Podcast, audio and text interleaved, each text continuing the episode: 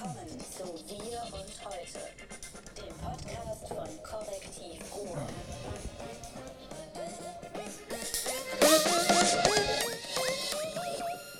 Bam.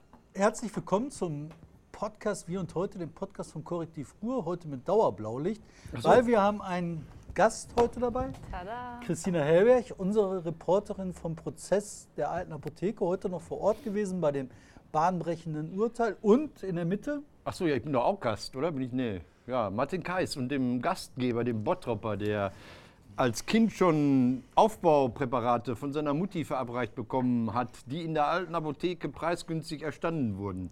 David Schraven. War Ähm, das so? Nein, wir- da- Ihr habt eine andere Apotheke gehabt? Okay. Ähm, ja klar, ich komme aus Fuhlenbrock, da gehst du natürlich nicht zur alten Apotheke. Aber Das sind, zur alten Apotheke sind doch die gegangen, die sich für was Besseres hielten, ja, oder? Dafür bin ich leider zu jung. Das Ah, okay. Ja, also ähm, jetzt erstmal möchte ich erzählen, warum die Christina heute hier ist. Und zwar ähm, die alte Apotheke, dieser riesengroße Medizinskandal, über den wir bei Korrektiv jetzt ein Jahr, über ein Jahr berichtet haben, wurde halt sehr eng begleitet vor Gericht ähm, von der Christina. Die hat ähm, Live-Berichte gemacht, Live-Ticker gemacht, Interviews gemacht, hat den Prozess von Anfang bis Ende sehr eng verfolgt. Ja, und jetzt ist er verknackt worden zu zwölf Jahren Haft. Erzähl mal, wie, wie, wie war das? Was war heute bei Gericht? Ja, heute war erstmal ähm, so viel los wie sonst noch nie. Mehrere Kamerateams. Es waren auch ganz viele Betroffene, die extra heute gekommen sind. In vielen geht es gesundheitlich gar nicht mehr so gut, ähm, weil der Prozess geht ja jetzt seit November. Das ist natürlich, wenn man Krebs hat, eine extrem lange Zeit. Es sind auch einige verstorben. Und viele haben aber heute extra nochmal sich Zeit genommen und haben sich aufgerafft, ähm, ja, zu kommen. Und deswegen war heute extrem viel los im Gerichtssaal. Und dann gab es natürlich, m, ging Raunen durch den Saal, als das verkündet wurde, zwölf Jahre. Das ist ähm, für viele eine Erleichterung, auch wenn die Angehörigen natürlich nicht zurückkommen. War das denn mit den zwölf Jahren jetzt äh, viel, wenig? Haben die gesagt, so Scheiße, der hätte 44 Jahre gebraucht? Ja klar, das ist denen natürlich viel zu wenig. Ähm, aber die sagen auch, es gibt gar keine gerechte Strafe dafür. Man könnte nicht so viel geben, wie er verdient hätte. Für was ist denn dieser Peter S., so wie er heißt, glaube ich? Nee, Peter Stadtmann heißt er. Peter S-Mann. ST Wir machen nicht dieses Verknust. Nee, nee. Äh, Für, Peter was ist der, für was ist der verurteilt worden? Noch nicht Stadtmann. Ja genau, das ist ganz wichtig. Der ist wegen Verstoß gegen das Arzneimittelgesetz Und da gibt es doch verurteilt worden. Höchstgrenzen, glaube ich, oder? Ja, das ist so, bei zehn Jahren ist das dann Ah, okay. normalerweise. Und, ähm, aber eben nicht wegen versuchtem Mord, nicht wegen versuchter Körperverletzung. Das hatte eben die Staatsanwaltschaft hatte versuchte Körperverletzung gefordert und die Nebenklage natürlich Mord. Und das äh, geht nicht, denn man kann nicht nachweisen, wann wer wie Unterdosierung erhalten hat. Und das Mhm. ist auch das Tückische, das Tragische bei der ganzen Sache. Ähm, das ist eigentlich das perfekte Verbrechen. Was war denn mit der, ähm, mit der äh, Geschichte, und das hat mich heute eigentlich bei der ganzen Nummer mit am meisten geschockt, dass die gesagt haben, die versuchte Körperverletzung kann man auch nicht anklagen, weil die Beutel zu früh beschlagnahmt wurden. Das Kannst du habe ich nicht verstanden. Ja, genau, das ist Wahnsinn. Also ähm, im November, als sie damals äh, 2016 die Razzia gemacht haben, das ist auch im Prozess, sind die Polizeibeamten ja gewesen, die haben dann erzählt, ja, wir saßen dann da in unseren Autos äh, vor der Apotheke und dann kamen die ersten Mitarbeiter und dann haben wir entschieden, reinzugehen. Also ist jetzt unklar, wer genau da entschieden hat. Der Staatsanwalt müsste das eigentlich ähm, entscheiden. Und dann sind die eben rein unten ins Labor, da lagen schon die Infusionen, die dann morgens immer an die Apotheken gingen. Und dann haben die die beschlagnahmt und dann hat die Verteidigung argumentiert, ja, die waren ja noch gar nicht raus aus der Apotheke. Da hätte ja der Peter noch kommen können und hätte ja noch Wirkstoff reintun können. Das wahrscheinlich ist ziemlich unwahrscheinlich, aber es ist eben rechtsstaatlich ein Argument und dem ist auch der Richter heute gefolgt. Das heißt, wenn die Herren Polizisten eine Zigarettenpause gemacht hätten, einmal Genau. um den Block gelaufen Ja. wären und eine geraucht hätten, Ja, da dann geht's. hätte er jetzt 20 Jahre auf dem Tacho. Genau, da geht es nur um fünf, zehn Minuten vielleicht. Äh, genau. Und die machen den Aus, geben den Ausschlag. Juristen. Juristen, das ist die Fiktion der Nicht-Einreise. Die denken da anders als normale Menschen. Also ähm, glaubst du denn, dass alle Beteiligten da von einem gerechten Urteil ausgehen, also außer dem Angeklagten? Ja, ich glaube, da sieht- das sieht jeder ganz anders. Ähm, aber wie gesagt, also all, der Tenor war, das ist immer noch viel zu wenig für das, was eigentlich passiert ist, dieses unfassbare Verbrechen. Wie siehst du das denn? Ja, ich glaube auch, dass äh, man hätte, wenn mehrere Ermittlungspannen nicht passiert wären, eine viel höhere Strafe erwarten können. Es ist ja nicht die einzige Ermittlungspanne. Ähm, es sind ja auch zum Beispiel keine Blutproben rechtzeitig genommen worden und deswegen konnte man auch nicht nachweisen, bei wem wie unterdosiert wurde. Also das ist, ähm, ja, es gibt mehrere Also Pannen. das waren die zwei Hauptpannen. Das eine war, die Genau. haben äh, das Zeug zu früh beschlagnahmt, Mhm. das man nicht nachweisen konnte, der hat, hat das versucht. Und das zweite war, die haben bei den Patienten also an die, dem Tag nicht untersucht, ob die zu wenig äh, Die haben zwar dann. Blutproben genommen nach der Razzia, aber man hätte eigentlich, bevor man die Razzia macht, hätte man ja schon Sachverständige fragen können an den Unis, an den Unikliniken, wie können wir das im Blut nachweisen. Und das ist eben erst viel später passiert. Und da haben auch mehrere Sachverständige im Prozess ausgesagt, das wäre durchaus nachweisbar gewesen. Ja, aber das ist so für mich dann dieses Nachher ist man immer klüger. Also wenn ich auf einmal so ein monströses äh, Verbrechen vor Augen habe als Ermittlungsbehörde, ne, dann denke ich, ey, geh da möglichst schnell rein, obwohl man ja anscheinend auch lange gewartet hat. Aber wenn ich dann endlich mich entschließe reinzugehen, dann denke ich, geh da schnell rein, bevor noch viele Menschen mehr irgendwie getötet werden. Also so Ja, das stimmt aber nicht oder? ganz, weil okay, er der Whistleblower er. Martin Porwoll, mit dem haben wir auch viel gesprochen, der hatte den Fall erst öffentlich gemacht und der hat schon in seiner Anzeige ganz klar darauf hingewiesen, dass es eventuell möglich wäre, also hat uns so gesagt, ähm, das nachzuweisen und hat da eigentlich schon erste Denkanstöße gegeben und ich denke, dann ist der Job guter Ermittler, da auch genau nachzufragen, wie können wir das nachweisen. Vor allen Dingen, weil zwischen Anzeige und Razzia, da ist ja auch nochmal eine ganze, ganze Zeit verstrichen. ne? genau, Das war ja nicht ja. Knallfall, ne? sondern die haben dann erstmal wochenlang sich in eine. Mm, Nicht die nah, haben sie sie- haben vorbereitet. Aber ist die so- haben Ja. sehr, sehr viel vorbereitet. Die haben sich auch mit der Amtsapothekerin zum Beispiel getroffen, das ist ja eine Frau von Fach, also die weiß ja, wie kann ich da vorgehen. Aha, Hm. Amtsapothekerin. Da war ja noch was. Der Richter hat ja ein paar treffende Worte zur Amtsapothekerin gesagt. Was war denn da? Er hat es nicht konkret zur Amtsapothekerin gesagt, aber er hat eben gesagt, diese Taten, die wären gar nicht so möglich gewesen, wenn die Apothekenaufsicht funktioniert hätte. Und das hat sie ganz offenbar nicht, denn es ist nie kontrolliert worden, ob diese Infusionen den richtigen Wirkstoff haben, obwohl das theoretisch möglich gewesen wäre laut Gesetz. Das finde ich halt auch krass. Weißt du, das ist halt ein Behördenversagen. Das ist nicht nur, böser Mann hat böse Sache gemacht, ne? Sondern die haben halt auch einfach mal nicht hingeguckt. Und dann ist ja noch ein Punkt, den darf man auch, glaube ich, überhaupt nicht unterschlagen. Die äh, alte Apotheke war ja, also der Piller war ja in der alten Apotheke nicht alleine, sondern die waren da mit einem Haufen People. Ne? Die haben, sehr viele Leute haben da was gemacht. Da wird ermittelt gegen weitere Mitarbeiter der alten Apotheke. Und wie hat er das alles zusammengefasst, der Richter? Ja, das ist ein Organisationsdelikt und ähm, dabei steht eben im Fokus, wenn so eine Apotheke, wenn man die leitet, dann haftet man eben auch für alles, was da drin passiert. Also ähm, man ist dann auch verantwortlich, selbst wenn man jetzt einzelne Infusionen hat, der Peter Stadtmann vielleicht gar nicht selber gemacht, aber er ist trotzdem dafür verantwortlich. Der Richter hat aber auch betont, dass es anzunehmen ist, dass Mitarbeiter verwickelt waren in die ganze Geschichte und dass die eben mit ähm, Geld wurde dann eben das Gewissen ähm, ja, äh, praktisch zum Schweigen gebracht. Und wie hat er das genannt? Das war ja organisierte. In der kriminelle Einrichtung hatte er praktisch die Apotheke genannt und das ist ein Organisationsdelikt, genau. Also ist das, wenn ich das, die beiden Worte zusammenführe, ist das eine kriminelle Vereinigung.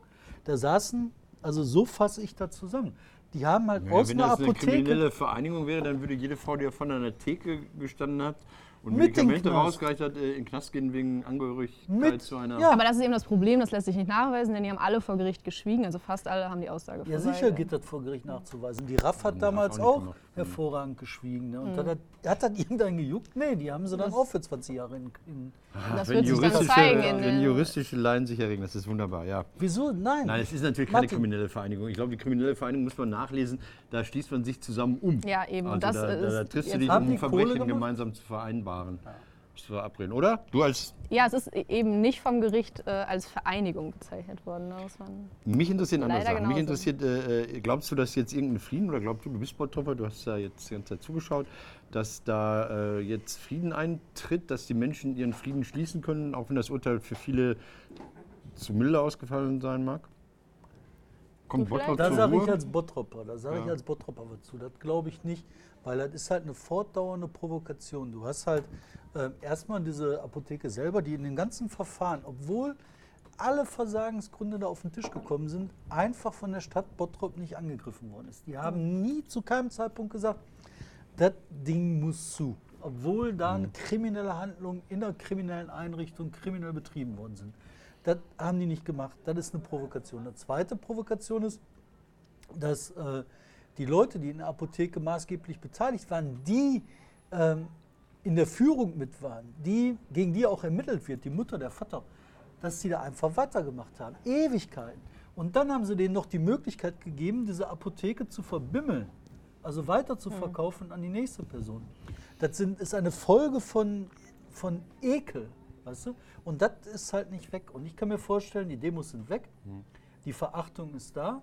Und ich hoffe und glaube auch und bin davon überzeugt, dass man jetzt nach diesem Prozess Schritt für Schritt dieses äh, Schweigekartell bricht. Weißt du, jetzt haben die raus, dass es zu Ende ist. Die können nicht mehr dieses Schweigekartell halten. Der Peter ist zwölf Jahre im Kahn. Was ist jetzt mit dem, äh, mit dem äh, ehemaligen Organisationsleiter da? Ich habe den Vornamen vergessen. Markus Mark. oder so. Mark, Mark. Mark. So, natürlich können sie dem jetzt an eine Klötze packen.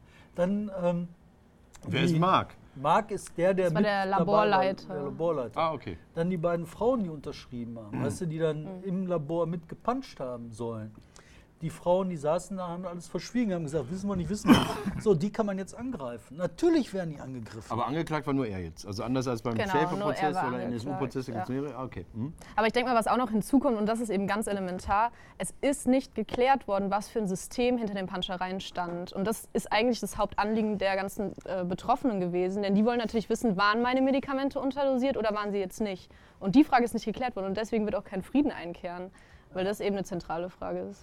Muss sich da juristisch, kann sich da juristisch was ändern? Also Juristen sind ja manchmal dazu in der Lage. Also äh, äh, nach Ende des Nationalsozialismus haben wir mal festgestellt, nicht nur derjenige, der im KZ da irgendwie gestanden hat und die Zyklon B-Packungen da in die Gaskammern geworfen hat, hat Schuld, sondern derjenige, der am Schreibtisch in Berlin im Reichssicherheitshauptamt gesessen hat, hat auch Schuld gehabt. Also der Eichmann-Prozess, der nicht in Deutschland, sondern in Jerusalem stattgefunden hat, der hat ja so ein Bewusstsein für einen Schreibtischtäter eröffnet.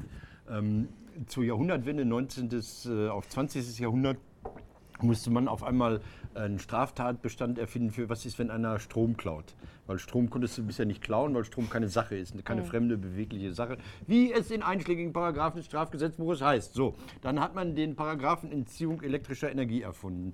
Muss man jetzt für das, was man da in Bottrop beobachtet hat, gibt es da eine Möglichkeit, juristisch was anderes zu erfinden? Gibt es da Ideen für? Also, dass man sagt, pass mal auf, rein rechnerisch, wenn du gepanscht hast, wir weisen dir das nach. Wir können dir keinen konkreten Mord nachweisen, aber es sind eine unzählige Tötungsdelikte. Also die Schlussfolgerung praktisch. Wenn keine Medikamente drin sind, dann, ja, das wäre sicherlich eine Änderung. Oder Das müsste dann das BGH eben entscheiden. Nein, das ist ja Gesetzgebung. Also, Da muss, nee, ich finde, das ähm, Gesetz hat eigentlich funktioniert. Ne? Die haben halt ähm, gesagt, so, pff, was weiß ich, wie die Details sind. Ne? ja. Äh, du gehst einfach mal für zwölf Jahre in den Knast. Nein, das ist, das ist, das Moment, Moment, dann- nein, nein, nein, das ist Rechtschreibung. Das finde ich so geil bei Juristen. Die wissen, ich will ihn eigentlich wegen Mordes verknacken. Mordes komme ich nicht dran, kann ich ihm nicht nachweisen, weil ich konkrete Taten mit diesen äh, ähm, qualifizierenden Merkmalen des 211 ist das, glaube ich, StGB, äh, nicht nachweisen kann. Also Mord kann ich ihm nicht nachweisen. Ich weiß aber, dass er das gemacht hat. Was tue ich also? Dann gehe ich an die anderen Paragraphen dran, Arzneimittelgesetze, was weiß ich, was es alles gibt, und gehe da bis ans Limit. Genau, das, Das hat der Richter so- auch gesagt. Das, das ist unser Rettungsanker, Ja, ja, weil wir jetzt genau. ihn nicht anders belangen Genau. können, nehmen wir jetzt das Arzneimittelgesetz. Ja, und das Arzneimittelgesetz ist doch scharf genug. Ich meine, zwölf Jahre lebenslänglich ist 15. Ja, aber nein, nein, nein, da ist nicht. Es gibt in Norddeutschland diesen, diesen Krankenpfleger, dem wie viel Morde äh, zur Last gelegt? Hunderte ja. oder sowas, sagen wir mal. Äh, da können sie die Leichen ausbuddeln und stellen bei jeder Leiche fest, ob dieses Herzmittel, was er da verabreicht hat, irgendwo noch nachweisbar ist. Der wird ganz konkret äh, zu lebenslänglich mit anschließender Sicherheitsverwahrung verurteilt. Also weil es ja in Deutschland nicht diese 300 Mal lebenslänglich wie in USA oder anderen Ländern gibt. Das ist eine andere Nummer. Also zwölf Jahre ist halt eben nicht lebenslänglich. Zwölf Jahre wird auch in der Regel noch reduziert auf zwei Drittel. Das sind dann acht Jahre. Zwei hat er abgesessen. In sechs Jahren ist er ein freier Mann. In fünf Jahren sitzt er im offenen Vollzug. Ist Vier schon noch ein. Unterschied. Ja, okay, du hast mich überzeugt. Hm. nee, echt, da muss man sich was einfallen lassen. Ich meine, da müssen wir in vier Jahren vom Knast sein. Ne, ja. Er wird nicht in vier Jahren entlassen, das ist falsch gerechnet. Zwei Drittel von zwölf sind Doch, acht. dann Ja. ist Feierabendknast. In vier Jahren ist Feierabendknast. Dann hat er sechs Jahre weg und dann kommt er im Feierabendknast. Und dann heißt, da kann er dann tagsüber So wird er lange? Bleibt er resozialisiert. so lange im Offenen? Glaube ich nicht. Aber ist ja, ja gut. Ja, der hat Doch, ja schon anderthalb Jahre, sitzt ja Zwei, schon. Ja. nee, dann, Ja, okay, anderthalb, anderthalb ja. Gut, haben wir das weg? Haben wir das weg? Haben wir das weg? Wolltest du noch was sagen? Wie war denn deine Eindruck? Du hast, du hast jedes Mal da gesessen? Seit November? Nein. Nicht jedes Mal, aber ziemlich Häufig. oft. Ja. Hat der Wir haben Peter uns denn heute betrüppelt gesessen? Ne? Der war, also die Anwälte haben den abgeschirmt, Mhm. es war ja sehr viel Medien da und ja, ziemlich rührungslos eigentlich wie die ganzen anderen Tage. War die Familie mal da? Waren Angehörige? Waren Freunde? Waren irgendwie. Nee, die haben ja die Aussage verweigert, die Eltern, und sind dementsprechend auch nicht im Gerichtssaal aufgetaucht. Ja. Das Schweigen hält an. Aber das, kann ich halten. Menschen sind so, dass Menschen reden müssen.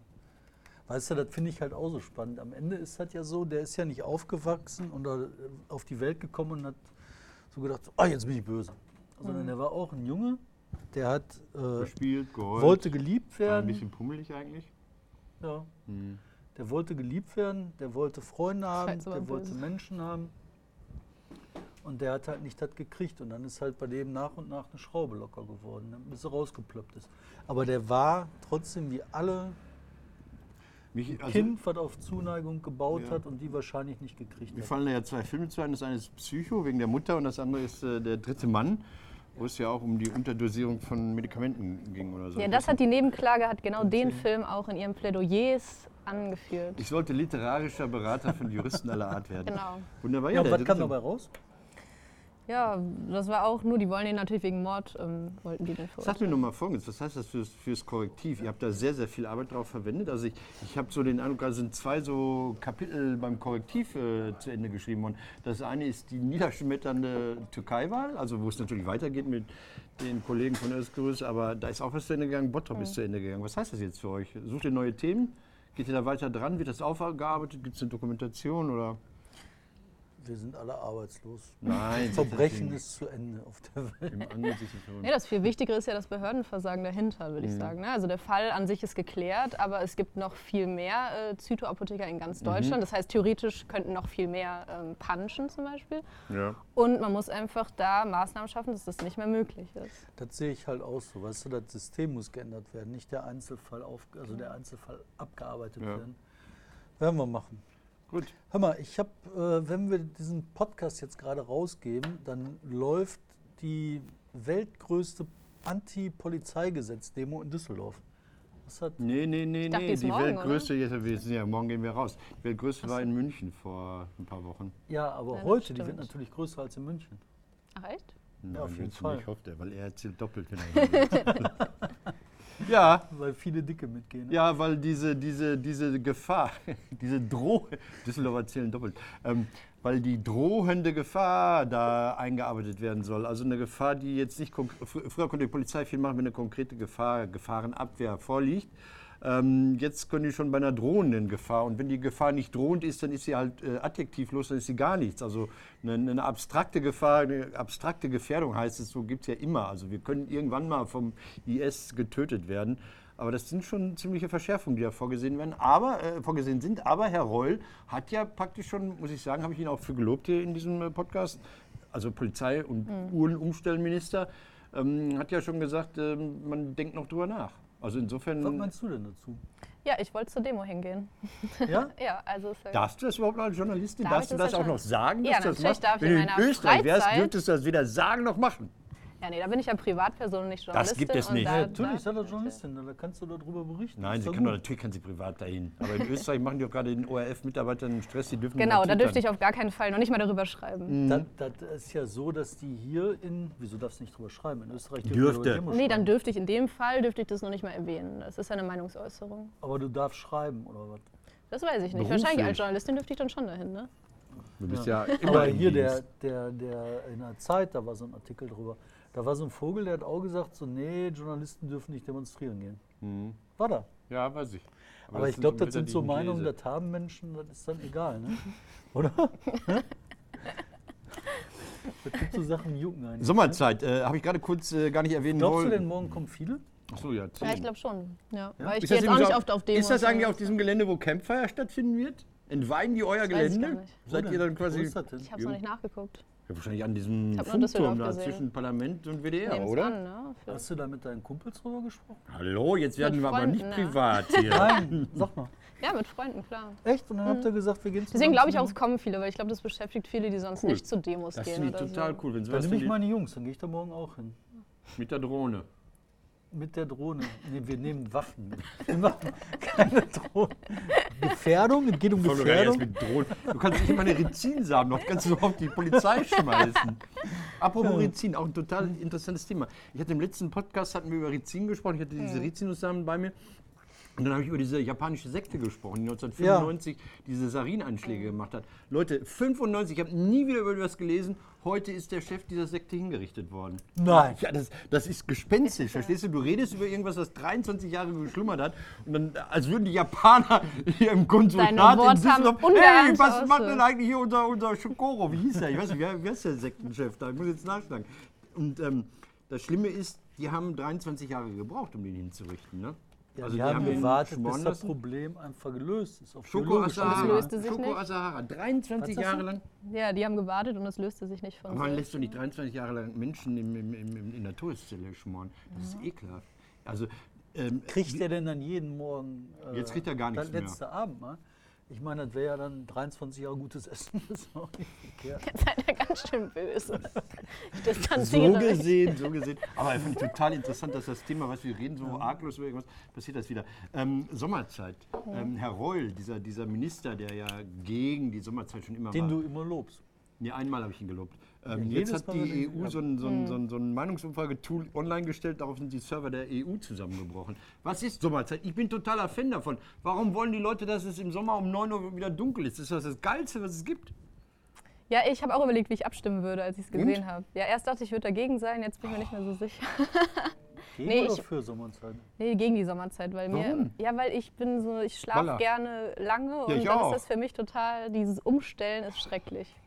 Was, was ist denn, wenn man die Sommerzeit so, so unmerkbar, jeden Tag geht das ein paar Sekunden vor und auf einmal zack ist es länger hell. Das braucht heute, ja, keiner hat doch einen Wecker, den er umstellen muss. Das ist alles so Uhren im Handy und sonst wie. Wisst ihr überhaupt, wie das überhaupt gekommen ist? Jetzt kommt er wieder mit den Nazis. Nein, keine Die Nazis. Uhren wurden eingestellt wegen der Eisenbahn. Nein. Ja, Nein. natürlich. Weil, Nein. Ja, jetzt geht's. komm, Das habe ich jetzt. auch gelesen, dass die sonst nicht wussten. Ja, Wann die halt. Die Nein, haben das- alle die Mittagszeit. klär uns auf. Ja. Chef redet, komm, ruck in die Mitte, hier in die Mitte.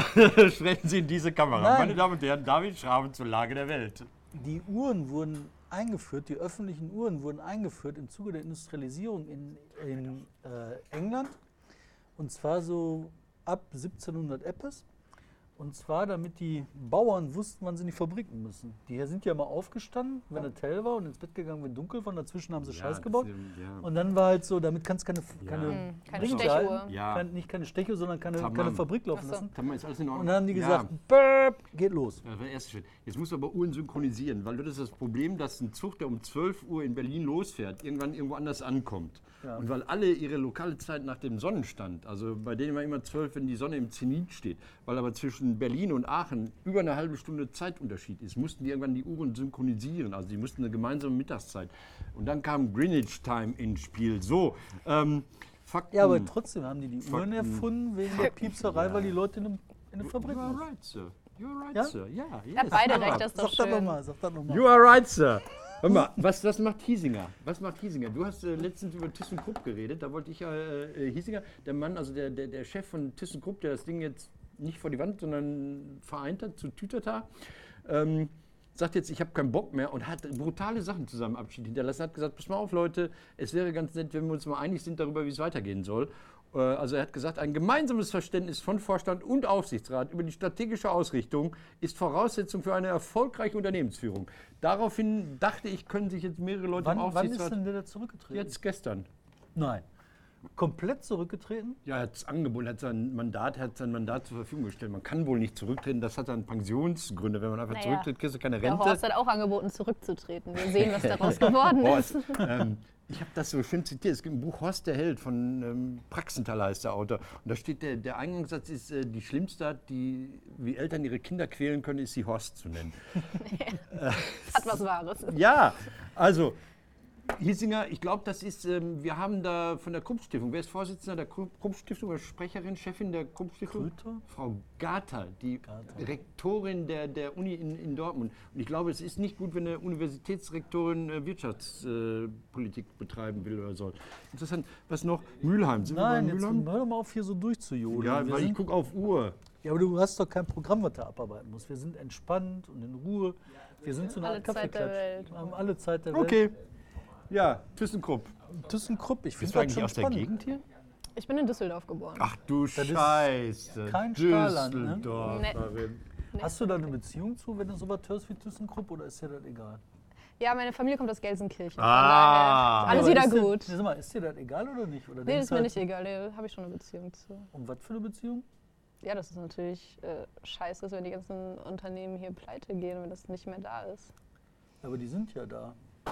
Also ich finde, das ist bei ThyssenKrupp so ein Ding, da bin ich halt so eirig. Ne?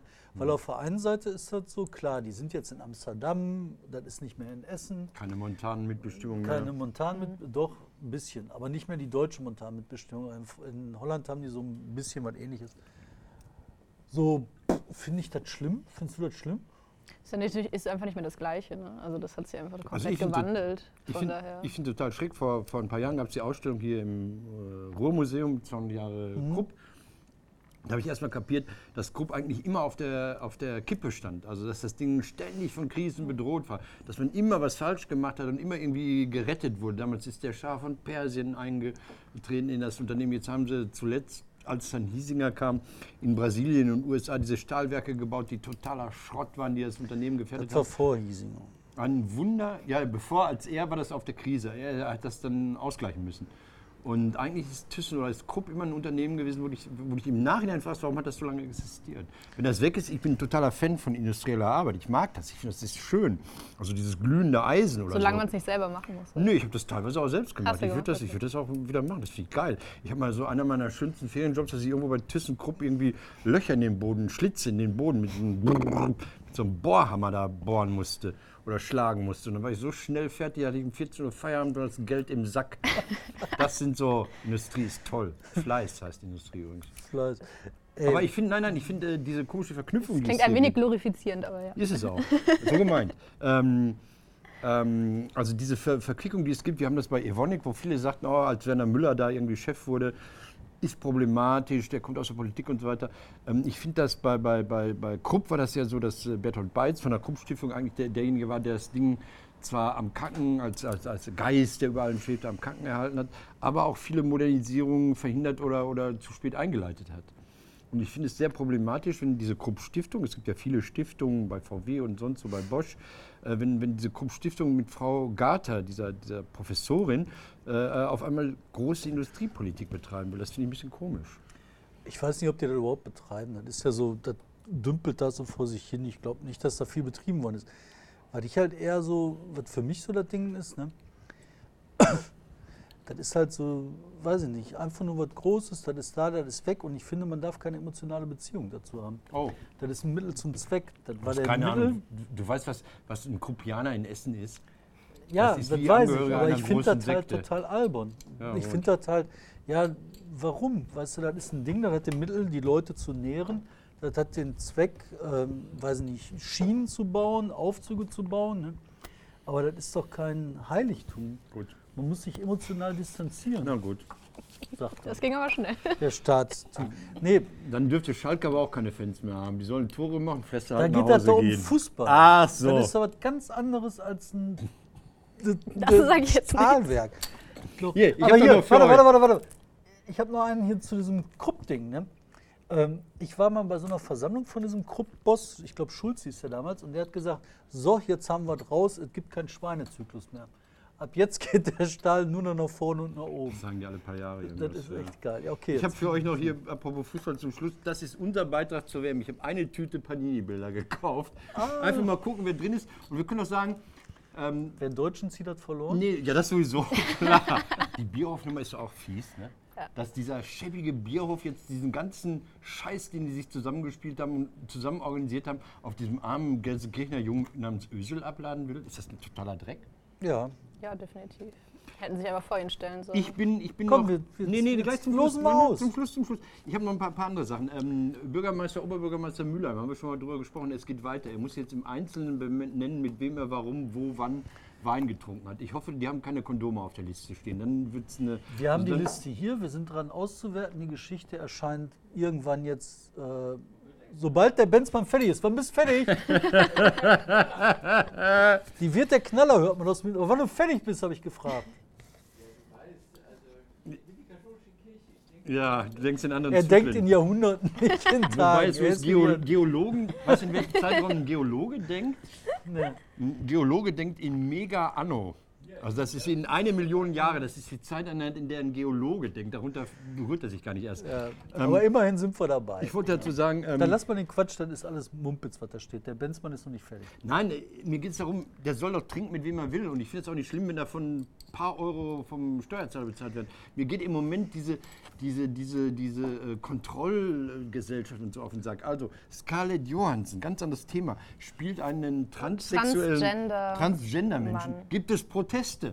Da sagen diese Ja gut, aber Vereinigungen- warum nehmen sie denn da keinen Transgender? Weil Schauspiel davon lebt, dass man eine andere Person spielt. Ja, aber das ist ja völlig okay. Aber das Nein, kann dann ja darf sie auch keine Königin Nee, das spielen. kann auch ein Transgender-Schauspieler sein und der Ja, würde klar dann kann's viel auch sein. authentischer die Rolle Also spielen. dann, dann hast du aber das äh, Weil die sind ja eh eine marginalisierte Gruppe, da könnte man doch jetzt mal. Meint die ernst, ne? Ja, das meine das ich ernst? ernst. Ja, das meine ich ernst.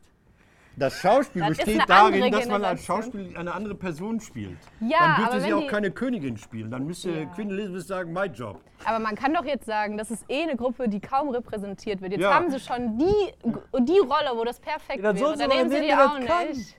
Ja, das heißt ja nicht, dass es keine Transgender-Personen gibt, die das Ich habe keine Ahnung, welche, welche Kann Transgender-Schauspielende gerade Aber auf dem der Markt Trick sind. bei so Schauspielerei Wir ist ja können auch... das. Nein, nein, Wir das können ist, das. das ist für, für Können, aber Wir das können ist auch ja... Menschen aus der Vergangenheit spielen, die längst tot sind, die verwest sind, können wir auch spielen. Das riecht man bei mir, ich weiß. Nein, der Trick ist doch der, dass die dann auch das verkaufen wollen. Und ich vermute, wenn du jetzt einen unbekannten Transgender-Schauspieler nimmst, kriegst du nicht so viel Zuschauer, verkaufst das Vielleicht nicht ist so doch einfach scheiße. Das geht doch um. Geschäft. Es geht um Kunst. Also du findest das gut. Also wir Gut. stimmen jetzt ab, find das darf, darf Nein, die das Scarlett Johansson das Das wird spielen? Bei dem Blick? Nein. Ich muss jetzt auf neutral schalten. Ich, ja, ich bin ja in der Okay. Mitte. Du hast einen schlechten Platz. Aber es gibt, es gibt doch zum Beispiel auch in, in Dortmund gibt es jetzt den Fall, also diese ganze, ich rede über so Verbote Auch und so. Transgender? Im Kindergarten dürfen Kinder jetzt Essen nicht mehr austauschen. Also, ah ja, äh, Hygiene, das habe ich gelesen. ja, aus? Hygienegründen Ja, dürfen wir ja. gar kein Essen mehr mitbringen, weil wir was falsch verstanden haben, ja. Äh, äh, und, und da darf nicht das eine Kind seine Butterbrotbox aufmachen und dann darf das andere Kind nicht sagen, oh, Salami möchte ich auch haben. Bumm, Ausschluss, äh, Hygiene am Arsch. Ihr macht hier Warte, warte. Das Ja. geht mir zu schnell. Ist das echt so? ja, Ja, das ist im Südwesten, die evangelische Kirche hat gesagt, in unseren Kindergärten machen dürfen die Eltern nichts mehr mitbringen, also mitgeben, ja. Deswegen werden die jetzt auch bald in einzelne Zellen und dann berühren die sich auch nicht mehr. Ja, Halle. Ja, das ist irre, die sind irre. Pass auf, aber bevor wir rausgehen, Oh ja. ähm, Hast du wieder Überraschung? Ja, nee, Ja, wir wollten hier. Ich habe jetzt hier zwei Sachen. Ihr macht Wer Tütchen wird auf. Weltmeister? Äh, Er gibt das Ich Tütchen-Orakel. Ahnung. Ich weiß gar nicht, wer bei- bei ist. Sag Italien. Ist Uruguay noch drin? Dann wird's Uruguay. Hier, ich habe hier natürlich hier Todes. Die Halme des Todes habe ich heute mitgebracht. Auch die Ich habe hier. direkt gedacht, wer sind die Verrückten, die sich jetzt wie die bei den Glühbirnen damit eindecken? Ich hier. Hier, Leute, das Wieso? hier. Du Unser bist Ende. der Verrückte. Das ist unser Ende. Zieht, nehmt, Mein nehmt Gott. diese Todeshalme, ja? Nee, was ist denn jetzt? Ja, Pinguine verschlucken sich da dran, oder was war das? Wenn du jetzt hier in Essen eine Cola mit so einem Halm säust und anschließend ein machen wir jetzt Pinguin nicht. in Feuerland irgendwie Husten bekommt, bist du schuld. So, das zum Thema. Dafür gibt es Zu wunderbar... welchem Thema? Ich kann dir Zum nicht Thema folgen. Bald werden keine werden Strohhalme mehr verboten. verkauft. Wieso werden Strohhalme Und so verboten? irre wie der hier neben uns, die decken sich jetzt damit ein, damit Genau. sie die nächsten zehn Jahre daraus trinken. Genau. Wann Und der werden die verboten? Bald. Nächstes Jahr. Rewe hört auf, die zu verkaufen. Ende 2008. Rewe hört auf, die zu verkaufen. Und hier habe ich hier von dem Öko-Unternehmen Balea, ähm, DM, muss ich mal sagen, das ist ein Produkttest neutral, Fenco, Wasserspray. Leute, die verkaufen Wasser in Büchsen, habe ich gerade gekauft, das kostet 1,45 Euro. Und da steht drauf, aufsprühen, trocknen lassen.